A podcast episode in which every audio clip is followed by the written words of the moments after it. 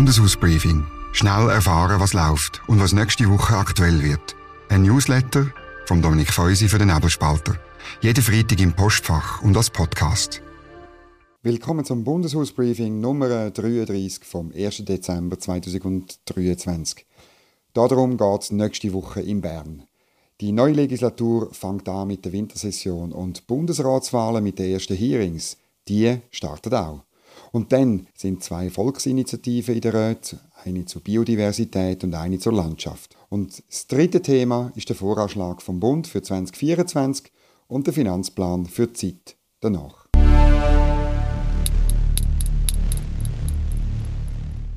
Das gibt zu reden. Kaum jemand außerhalb der SP ist mit dem Ticket der Sozialdemokraten für die Bundesratswahlen zufrieden. Offen sagen will das eigentlich niemand. Und die Bürgerlichen sind wahrscheinlich zu schwach, Druck auf die SP auszuüben. Die Fakten sind aber klar. Die SP schlägt der Bundesversammlung zwei ausgesprochene linke Kandidaten vor. Sie unterscheiden sich eigentlich nur in Sachen Erfahrung und Alter. Der Kontext. Wenn eine Polpartei im Parlament eine echte Auswahl bietet, dann wählt die Bundesversammlung in der Regel in den letzten Jahren die schwächere Persönlichkeit. So ist es bei der Wahl von Guy Parmelin vor acht Jahren passiert und so letztes Jahr bei der SP bei der Wahl von der Elisabeth Bohm-Schneider. Die Tickets sind immer wichtiger geworden. Früher ist es ganz normal dass man sich bei extremen Vorschlägen nicht daran gehalten hat. Es gibt ein Dilemma. Die Parteien wollen bei ihren eigenen Bundesräten echte Parteivertreter, Leute, die ihre Wähler und die Anliegen der Partei vertreten. Bei den Bundesräten der anderen Parteien will man lieber kompromissbereite Persönlichkeiten und gerne auch solche, die vielleicht nicht so stark sind. Auch das Konkordanzsystem verlangt nach beidem im Bundesrat echte Vertreter der referendumsfähigen Parteien und gleichzeitig Leute, die tragfähige Lösungen können aushandeln. Meine Beurteilung, auch wenn es zum jetzigen Zeitpunkt unwahrscheinlich scheint, die Bundesversammlung sollte wieder mal klarstellen, wer der Bundesrat wählt. Sie sollte die disziplinierende Wirkung, die Drohkulisse von der Wahl von einem wilden Kandidat wieder einmal durchführen. Das darf auch, weil es die SP schon lange nicht mehr erlebt hat, am nächsten 13. Dezember passieren.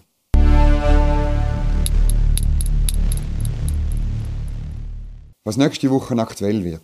Zwei Umweltinitiativen mit ähnlichen Aussichten kommen ins Parlament. Einerseits die Landschaftsinitiative, wo die Zahl der Gebäude und äh, die beanspruchte Fläche festlegen, die sollte nicht mehr zunehmen.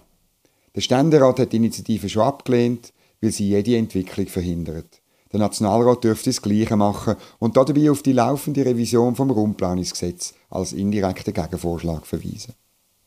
Der Ständerat behandelt am gleichen Tag zum zweiten Mal Biodiversitätsinitiative. Die Ständeräte wollen nicht, dass irgendwie festgelegt wird, dass 30% der Fläche für Biodiversität soll frei bleiben Sie lehnen auch einen Gegenvorschlag ab, weil sie sagen, dass wenn man richtig rechnet, und ich tue im ausführlichen Briefing auf die Berechnung der Ständeräte verweisen, dass eben dann schon genug Fläche geschützt und sind und ausgewiesen werden. Meine Beurteilung. Endlich behandelt das Parlament linksgrüne Initiativen, wie es eigentlich vorgesehen ist. Man bringt sie vors Volk und setzt sie nur dann um, wenn sie tatsächlich angenommen werden. Es gibt keinen Grund, wie in den letzten rund 15 Jahren jede Initiative schon im Voraus zu 50 Prozent anzunehmen auf dem indirekten Gegenvorschlagsweg und der Initianten damit den Abstimmungskampf und dem Bürger die Mitsprache vorzuenthalten.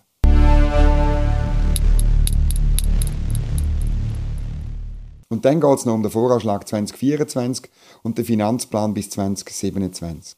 Wintersession ist immer Budgetsession. Am Montag fängt schon der Nationalrat damit an. Am äh, Mittwoch, Donnerstag, ist dann der Ständerat an der Reihe.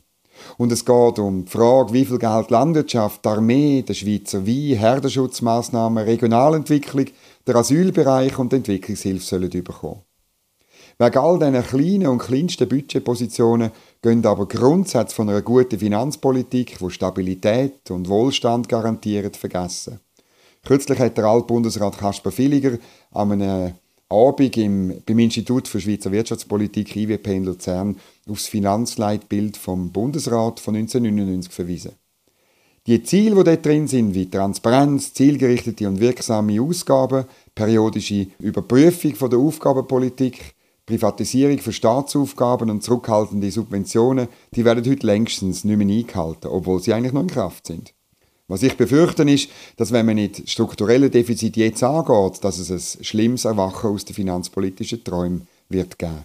Und es braucht ein milliardenschweres Sparprogramm wie vor gut 20 Jahren unter der Bundesrat Villiger und Merz.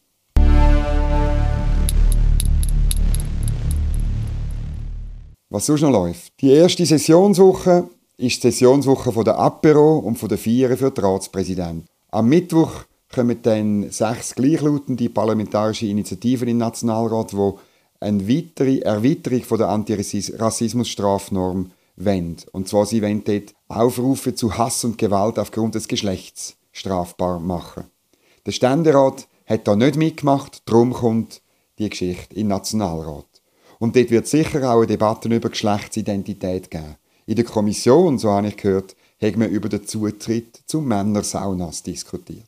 Und dann geht es im Ständerat um eine Motion über den Ausbau von der Autobahn A1 auf sechs Spuren. Der Bundesrat Rösti und sein Bundesamt für Straßen sagen, das sei bereits Teil der Planung. Und die Kommission im Ständerat findet, darum ist es gut, die Motion anzunehmen, weil damit bekräftigen sie die Notwendigkeit von dem Ausbau. Hat euch das äh, Bundeshausbriefing gefallen, dann könnt das weiterempfehlen, könnt äh, den Podcast weiterverbreiten und abonniert das schriftliche Bundeshausbriefing, damit ihr alle Links und alle Hinweise direkt ins Postfach überkommt. Ich wünsche allen ein schönes Wochenende und alles Gute. Bis zum nächsten Freitag. Bundeshausbriefing. Jede Woche gut informiert. Ein Newsletter und Podcast vom Nebelspalter.